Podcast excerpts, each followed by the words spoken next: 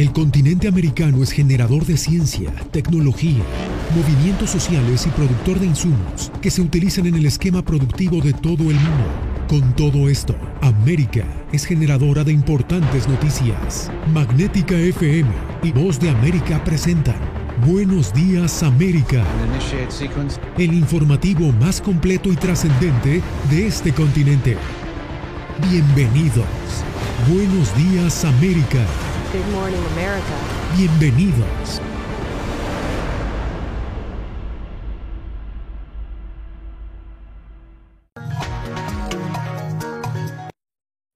La voz de América presenta.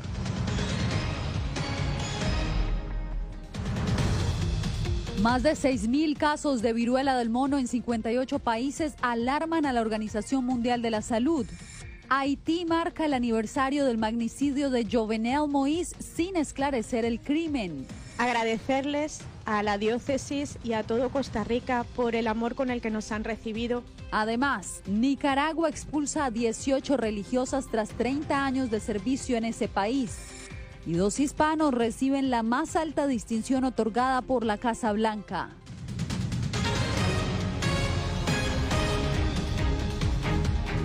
Bienvenidos, aquí comienzan las noticias en el mundo del día. La viruela del mono mantiene en alerta a la Organización Mundial de la Salud. Varios países de América Latina ya han reportado la presencia del virus, mientras que el comisionado de salud de Nueva York aseguró hoy que la Gran Manzana es el epicentro del brote aquí en Estados Unidos. Celia Mendoza precisamente se encuentra en Manhattan. Celia, ¿qué es lo último? Así es, Yasmin, 141 casos ha confirmado la ciudad de Nueva York es el número más alto que se ha registrado en todo el país. De hecho, a mi espalda hay varias personas que durante las últimas horas hicieron lo posible para poder tomar una de las citas que estaría dándoles la posibilidad para ser vacunados. Seis mil dosis estarán siendo distribuidas durante los próximos días. La Organización Mundial de la Salud expresó preocupación frente al aumento de los casos de la viruela del mono, tras determinar a finales de junio en una reunión de emergencia que el brote actual de viruela del simio no constituía una emergencia de salud pública de interés internacional. Sin embargo, en las últimas semanas, los casos se han duplicado y más países han confirmado la presencia del virus. Sigo preocupado por la escala y la propagación del virus. En todo el mundo ahora se han registrado más de 6.000 casos en 58 países. Las pruebas siguen siendo un desafío y es muy probable que haya una cantidad significativa de casos que no se resuelvan. El doctor Tedros Adhanom Ghebreyesus, director de la OMS, aseguró que su agencia sigue el desarrollo de este brote en el hemisferio occidental. Hasta principios de esta semana en Estados Unidos se han confirmado 605 casos en 29 estados y el Distrito de Columbia. Van 538 infecciones en Canadá, 106 en Brasil, 15 en México y Perú, 8 en Chile, 6 en Argentina, 3 en Colombia, uno en Venezuela y recientemente Ecuador, Jamaica, República Dominicana y Panamá confirmaron su primer caso.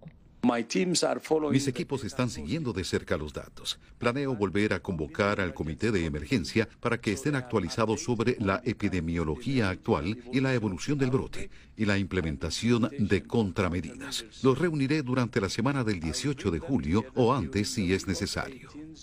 La OMS está trabajando con los países y las empresas farmacéuticas la distribución de vacunas que son escasas. Ciudades como Montreal en Canadá y Nueva York en Estados Unidos han comenzado a vacunar a las personas más vulnerables.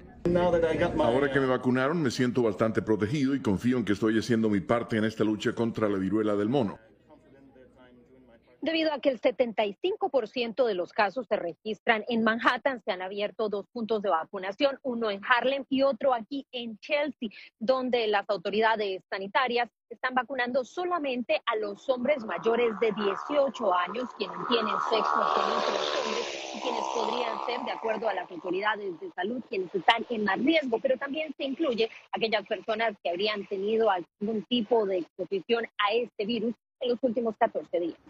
Celia Mendoza, te agradezco por el reporte. Y en más noticias, hoy se cumple un año del magnicidio de Jovenel Moïse en Haití y a la fecha hay más preguntas que respuestas sobre su asesinato, como nos informa Diva Lizette Cash. Al cumplirse un año, pareciera que el asesinato del presidente haitiano Jovenel Moïse recrudece el declive social, económico y político del país. El sistema de justicia ha estado plagado de protestas, robos y violencia de pandillas que incluso tomaron el control del Palacio de Justicia y acabaron con cualquier esperanza de avance en la investigación del asesinato. Sobre el magnicidio, la policía de Haití arrestó a 40 personas, incluidos 18 colombianos que siguen sin comparecer ante los tribunales, mientras que en Estados Unidos el Departamento de Estado acusó formalmente a tres sospechosos claves recluidos en una prisión en Miami en espera de juicio. A partir de este día, frente a la comunidad internacional y la nación, me comprometo a buscar la justicia hasta el final. El sistema judicial haitiano puede contar con el apoyo del gobierno. A pesar de sus debilidades, el sistema judicial debe esforzarse al máximo para localizar a los responsables y llevarlos ante la justicia. Martín Muiz, viuda del presidente, sigue exigiendo justicia. Emitió un comunicado este mes diciendo que no asistiría a ninguna de las conmemoraciones organizadas por funcionarios acusados de participar en el asesinato de su esposo. La familia Mois no participará en actos conmemorativos apoyados por el Estado haitiano, cuyo jefe de gobierno es objeto de graves acusaciones sobre el asesinato del presidente de la República. Las protestas en Haití son frecuentes y cada vez más haitianos emigran para mejorar sus condiciones de vida. Desde la muerte de Moïse, en Haití se han aplazado las elecciones presidenciales, un terremoto dejó más de 2.000 muertos, las bandas secuestraron a 17 misioneros estadounidenses y el huracán Grace dejó en indigencia a miles de familias. Un año de tragedias que siguen hundiendo el futuro del país más pobre del hemisferio occidental. Diva Cash, Voz de América, Washington. Entre tanto, el gobierno de Daniel Ortega expulsó a 18 misioneras extranjeras de la Orden Teresa de Calcuta, quienes realizaban labores caritativas en Nicaragua desde hace 30 años. Las religiosas fueron recibidas en Costa Rica por la Iglesia Católica. En vivo tenemos justamente a nuestro corresponsal Donaldo Hernández desde San José. Donaldo, ¿cuál es la situación de las misioneras? Veamos si tenemos a Donaldo Hernández en este momento o tenemos la historia de la situación de estas misioneras, quienes fueron expulsadas. la caridad permanecerán en Costa Rica de forma indefinida hasta que las autoridades de la Orden Teresa de Calcuta decida qué va a pasar con ella. Hay que mencionar de que ellas tenían más de 30 años de misión en Nicaragua. Queremos agradecerles a la diócesis y a todo Costa Rica por el amor con el que nos han recibido. Hablo en el nombre de todas mis hermanas, ¿verdad? Que hemos venido desde Nicaragua para Costa Rica. Es el sentir de las 18 misioneras de la caridad al llegar a Costa Rica tras ser expulsadas este miércoles por el gobierno de Nicaragua. La Madre Teresa siempre decía, obras de, obras de amor son obras de paz. La Asociación Misionera de la Caridad es una organización que fundó la Madre Teresa de Calcuta, luego de una visita que hizo a Nicaragua en 1986 durante la Guerra Civil. Las religiosas mantenían una guardería, un hogar para niñas víctimas de abuso o abandono y un asilo de ancianos. El gobierno nicaragüense las ha expulsado, que pasaron momentos difíciles de zozobra, de angustia, eh, temerosas de su integridad física. Según el gobierno de Nicaragua, las misioneras de la caridad incumplieron con sus obligaciones conforme a la ley. Sin embargo, organizaciones de derechos humanos aseguran que se trata de represalias políticas. Contabilizamos casi 14, 14 religiosos en el exilio y a esto se suma el desplazamiento de, de, las hermanas, de las monjitas de la caridad y del cierre de su institución. La Asamblea Nacional controlada por el oficialismo ha ilegalizado desde el año 2018 a más de 800 organizaciones no gubernamentales, incluidas las humanitarias como las misioneras de la caridad.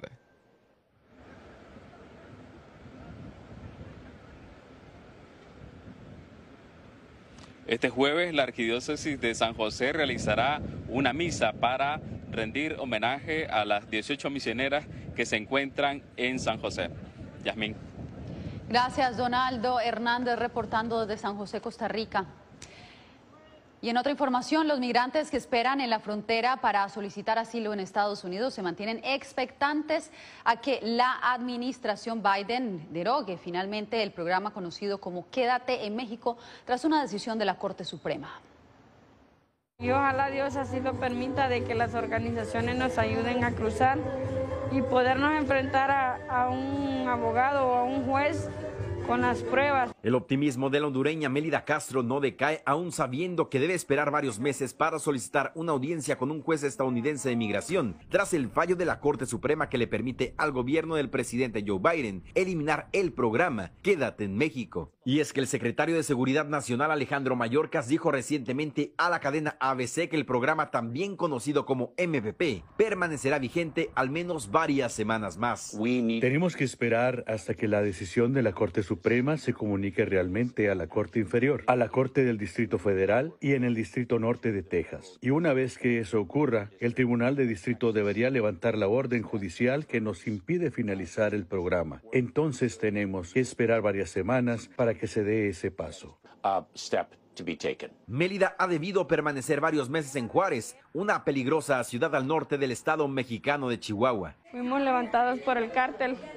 Estuvimos secuestrados cuatro días. Para Mallorca será una tarea complicada finalizar dicho programa que desde el gobierno de Trump obliga a los solicitantes de asilo en Estados Unidos a esperar en México. Pero el fin del programa no significa que será fácil obtener asilo en Estados Unidos. Los parámetros legales exigen que las solicitudes de asilo cuenten con una documentación abundante y sólida. En caso contrario, las solicitudes son denegadas y los migrantes deben abandonar el país. En El Salvador, tres municipalidades han suscrito un acuerdo para crear iniciativas que tienen el objetivo de mitigar la migración irregular. Claudia Saldaña nos informa. El Instituto Salvadoreño del Migrante, INSAMI, propuso la creación de una política municipal para las migraciones, en la que tres municipios fronterizos implementarán acciones para reducir la migración en sus territorios. El municipio no tenía documentos para entender mejor la migración, no tenía lineamientos municipales para migración y juntos con el liderazgo político municipal se decidió mejor trabajar una política migratoria. El objetivo de la política es contribuir a la prevención de la migración y desarrollar la institucionalidad municipal necesaria para trabajar en ello.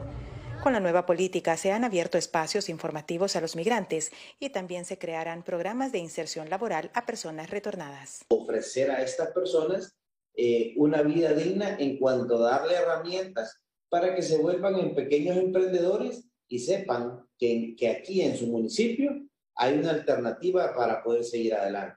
El director de INSAMI asegura que es necesario abordar el tema migratorio desde las municipalidades, ya que es en donde más migración se da, pero también señala que Estados Unidos necesita mejores políticas que apoyen a los migrantes. A medida que continúen pensando que solamente cerrando la frontera es la solución del problema migratorio, como dice el dicho, entre más grande sea el muro, mayor será la escalera para cruzarlo. Por su parte, Estados Unidos anunció recientemente la inyección de fondos a los países del Triángulo Norte para reducir las causas fundamentales que impulsan a la migración. Claudia Saldaña, Voz de América, El Salvador. Chile comenzó la campaña hacia el plebiscito para reformar su constitución.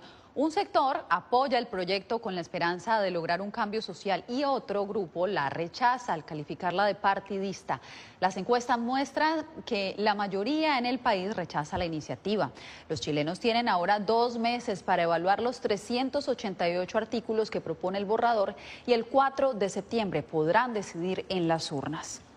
Usted quédese, porque al volver, el repunte del dólar precipita la devaluación de las divisas latinoamericanas.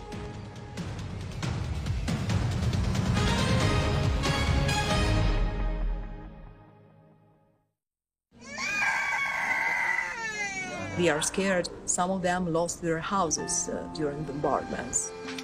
Si quieres conocer más de estas historias, conéctate en Boa Plus con Alas que Ayudan y viaja con la voz de América en el avión que un piloto argentino puso a disposición de más de mil ucranianos, con niños, mujeres y personas con enfermedades que escaparon de su país, que huyeron de la guerra en busca de refugio hasta que lograron reparar sus alas rotas.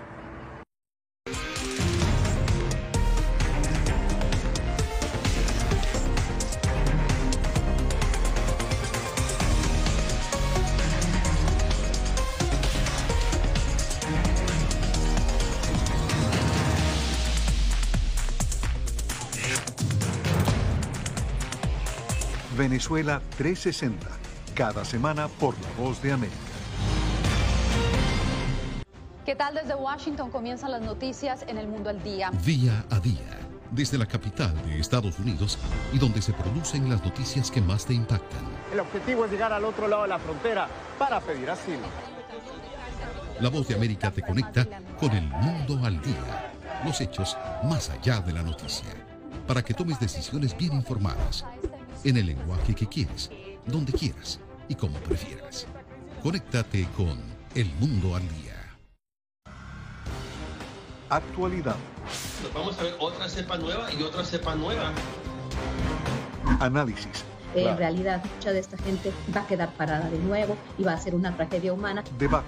De la obsesión. La obsesión la tienen ustedes. Con la información más allá de los titulares. El tema energético es algo que se está analizando. La inflación es un problema global. 30 y 50 metros están ya las tropas. Su respuesta, doctor. Todas las semanas por La Voz de América.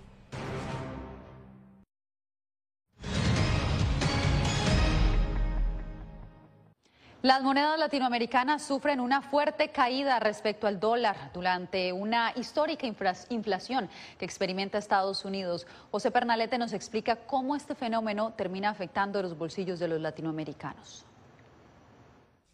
Los estadounidenses se han visto impactados este año por una economía que castiga los bolsillos familiares, una inflación que alcanza máximo histórico, con alzas de precios de gasolina muy constantes. Estas variables fueron abordadas por la Reserva Federal con una medida contundente, elevar las tasas de interés. Los expertos aseguran que esta decisión es acertada, pues fortalece al dólar como moneda de intercambio regional. Se está fortaleciendo porque el Banco de la Reserva ha tomado una postura más agresiva en lo que es frenar ah, la inflación.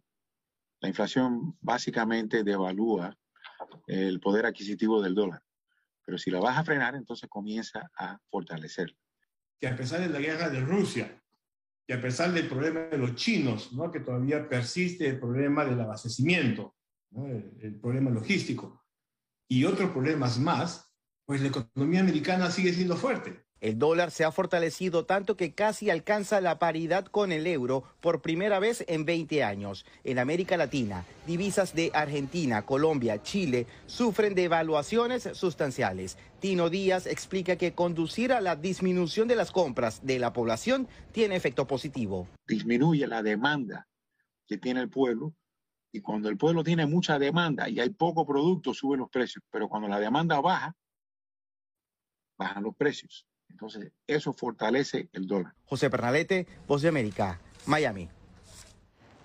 En Venezuela, la Iglesia Católica reaccionó después de que un diario estadounidense revelara que al menos 10 sacerdotes fueron condenados por presunto abuso sexual y volvieron a oficiar sin cumplir sentencia. Álvaro Elgarra, desde Caracas, nos trae los detalles. La Iglesia Católica Venezolana informó recientemente que abrió una investigación sobre los casos de abuso sexual cometidos contra menores por parte de miembros de la institución. Tras la investigación del diario The Washington Post sobre la presunta restitución de sacerdotes condenados, aseveró el vicepresidente de la Conferencia Episcopal de Venezuela. En Venezuela no ha dejado de estar eh, involucrada pues, eh, con este, este, tipo de problemas, que es un problema en orden universal aun cuando hay instituciones en el, eh, o, sí, bandas de, profesiones o de personas que a lo mejor eh, son, cometen este tipo de abusos y no son considerados eh, por las razones que sea. El primer vicepresidente de la Conferencia Episcopal de Venezuela aseguró que la Iglesia ha prestado la colaboración para el esclarecimiento de los hechos. La ONG SECODAP encargada de promover los derechos de los niños, niñas y adolescentes, instó a las víctimas a presentar las denuncias para investigar y castigar a los responsables y buscar que abusos parecidos no vuelvan a ocurrir. Sin denuncia no se puede iniciar un proceso judicial. A veces es muy difícil porque las los victimarios son personas eh, cercanas al círculo familiar. Moreno destaca que en muchos casos la víctima siente temor ante la posibilidad de que el victimario quede impune y la desconfianza en el sistema de justicia no facilita la obtención de sanciones adecuadas. Álvaro Algarra, Voz América, Caracas. Mientras tanto, este jueves en Gran Bretaña, el primer ministro Boris Johnson renunció como líder del Partido Conservador. El mandatario reconoció que era claramente la voluntad de su partido y dijo que planea permanecer como primer ministro hasta que se designe a su sucesor. Pero un número creciente de parlamentarios conservadores le piden que abandone el cargo inmediatamente. La renuncia de Johnson se produjo después de una serie de escándalos. Usted quédese, hacemos una breve pausa, pero volvemos con más información aquí en el Mundo del Día.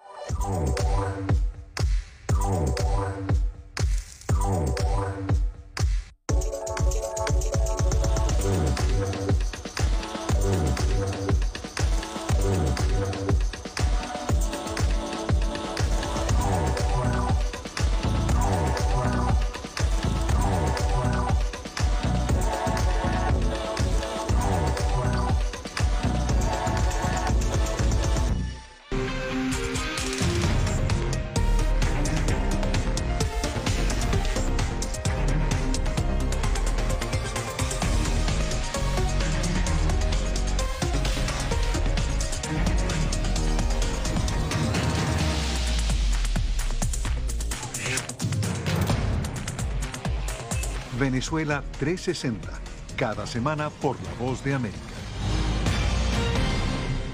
¿Qué tal desde Washington comienzan las noticias en el mundo al día? Día a día, desde la capital de Estados Unidos y donde se producen las noticias que más te impactan. El objetivo es llegar al otro lado de la frontera para pedir asilo.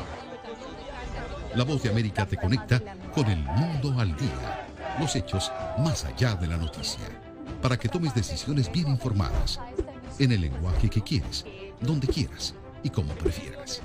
Conéctate con El Mundo al Día. La Voz de América te invita a ser parte de nuestra familia a través de las redes sociales. Encuentra en tu muro las últimas noticias de tu país en su conexión con Estados Unidos, la región y el mundo. Historias que empoderan las voces latinoamericanas de política, economía, salud, actualidad, balanceadas y precisas. Únete a un equipo de origen hispanoamericano que trabaja para conectarte con los tuyos. Síguenos en Facebook y conviértete en protagonista de una historia que tú mismo ayudarás a construir.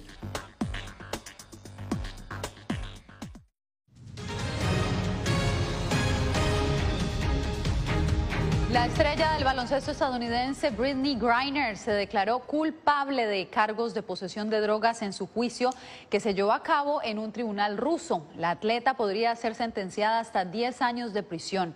La abrupta declaración de culpabilidad se produjo en medio de un creciente coro de llamados para que Washington logre su libertad casi cinco meses desde que fue arrestada en el mes de febrero. Y el gobernador de California, Gavin Newsom, causa revuelo por un anuncio político que lanzó en el estado de Florida el día de la independencia de Estados Unidos, en el que asegura que se han debilitado las libertades en ese estado y urge a sus residentes a recuperarlas o a mudarse a California. La libertad está bajo ataque en Florida. Los líderes republicanos están prohibiendo libros, dificultando el voto, limitando la libre expresión en las aulas y criminalizando mujeres y médicos. Únanse a nuestra lucha o vénganse a California, donde seguimos creyendo en la libertad. Así comienza el anuncio político que el gobernador demócrata Gavin Newsom diseminó en Florida en medios conservadores a partir del 4 de julio, atrayendo atención nacional e internacional. Está defendiendo los valores de la mayoría de, su Estado. David John, analista político, dice que el anuncio fue una movida ingeniosa para atacar al gobernador republicano Ron DeSantis, a quien rodean especulaciones sobre una candidatura presidencial en el 2024. Reconociendo que lo que pasa a nivel nacional, tanto en las elecciones intermedias de este año y sobre todo en el 2024, las elecciones presidenciales, le afecta a California. En respuesta, la secretaria del gobernador de Santis tuiteó que Newsom está cada vez más desesperado por comunicarse con los californianos que se fueron a Florida huyendo de su utopía izquierdista. Newsom, que ha negado aspirar a la presidencia del país, se ha pronunciado a favor del control de armas de fuego y al derecho al aborto, firmando varias leyes para protegerlo. Le conviene mucho a Gavin Newsom mostrarse como un luchador realmente comprometido agresivo, muy determinado en avanzar eh, estos valores. Se proyecta que Newsom será reelecto a gobernador en noviembre. Verónica Villafañe, Voz de América, Los Ángeles. Los altos precios de la gasolina han impulsado en Estados Unidos el mercado de los autos híbridos y eléctricos. Adrián Arevalo nos dice que muchas personas han optado por esta alternativa en la que ven un ahorro a largo plazo y también beneficios para el medio ambiente. En Estados Unidos, el precio promedio de la gasolina ronda los 5 dólares por galón. Estos precios sin precedentes han llevado a cada vez más conductores a reemplazar su auto convencional por uno híbrido o eléctrico. Me sale que es un poco más económico en agarrando un carro eléctrico. Y fíjese que ahorita también hay programas a donde le ayudan a uno a comprar ese vehículo eléctrico o híbrido. ¿Cuánto me va a ahorrar? Casi los 50% de lo que me estoy yo ahorita gastando. Como Leonel, muchos conductores buscan vehículos con sistemas alternativos. Los expertos afirman que aunque el valor inicial de los carros híbridos o eléctricos puede ser más alto, los ahorros vienen más adelante y van más allá del combustible. Hay diferentes carros. Si lo compra uno nuevo, eh, está un poco más caro. No es doble, pero está un poco más caro el carro eléctrico. Pero hay usados, hay diferentes tipos. So, todo es un, un poco más caro, pero al revés, también un carro eléctrico un carro híbrido ocupa menos mantenimiento. Eso es otra cosa que ahorras dinero con, con, uh, con el mantenimiento. De acuerdo con la firma analítica Words Intelligence, solo al comienzo del 2022 la venta de híbridos en Estados Unidos ya había aumentado en un 76% y la de eléctricos en 83% en comparación al año anterior. Adriana Arevalo, Voz de América, Las Vegas. Después de la pausa, dos hispanos recibieron una importante condecoración de manos del presidente Biden. Les tenemos los detalles.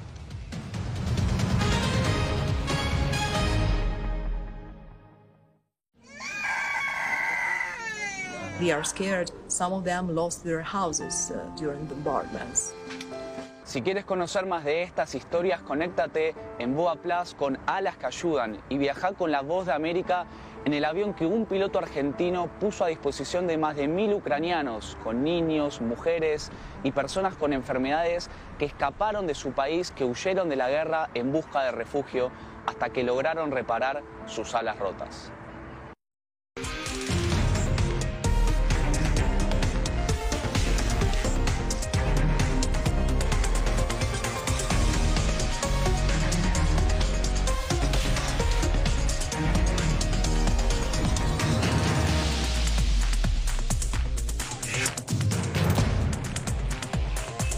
Venezuela 360, cada semana por La Voz de América.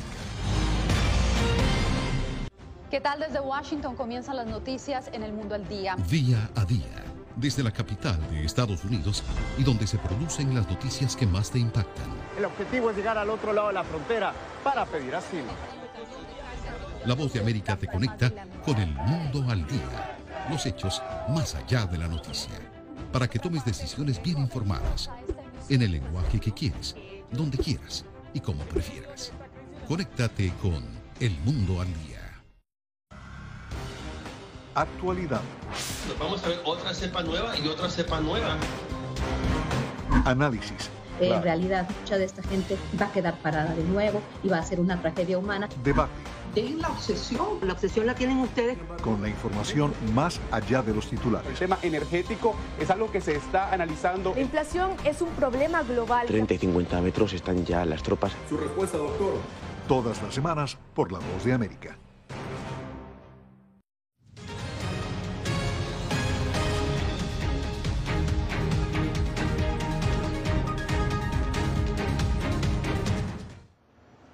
17 estadounidenses recibieron este jueves la Medalla de la Libertad, la distinción más alta otorgada por la Casa Blanca. Entre los galardonados hay dos hispanos.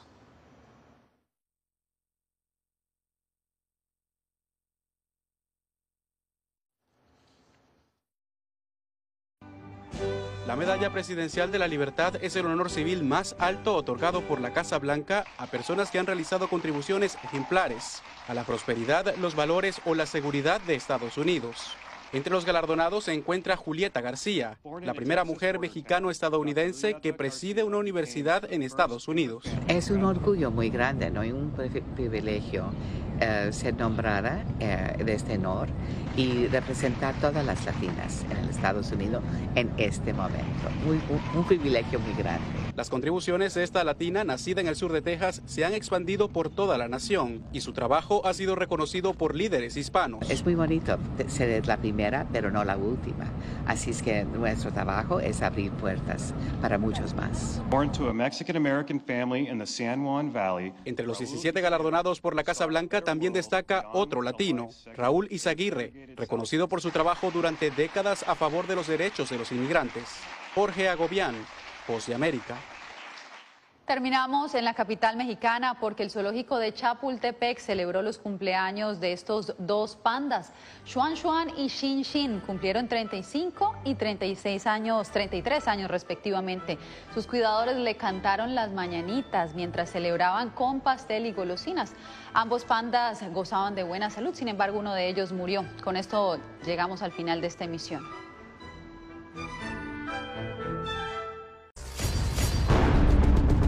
Gracias por tu atención. Al momento estás enterado de lo más relevante en materia informativa en el continente americano y su relación con el resto del mundo. Esto fue Buenos Días América, una producción de Voz de América, presentado por Magnética FM.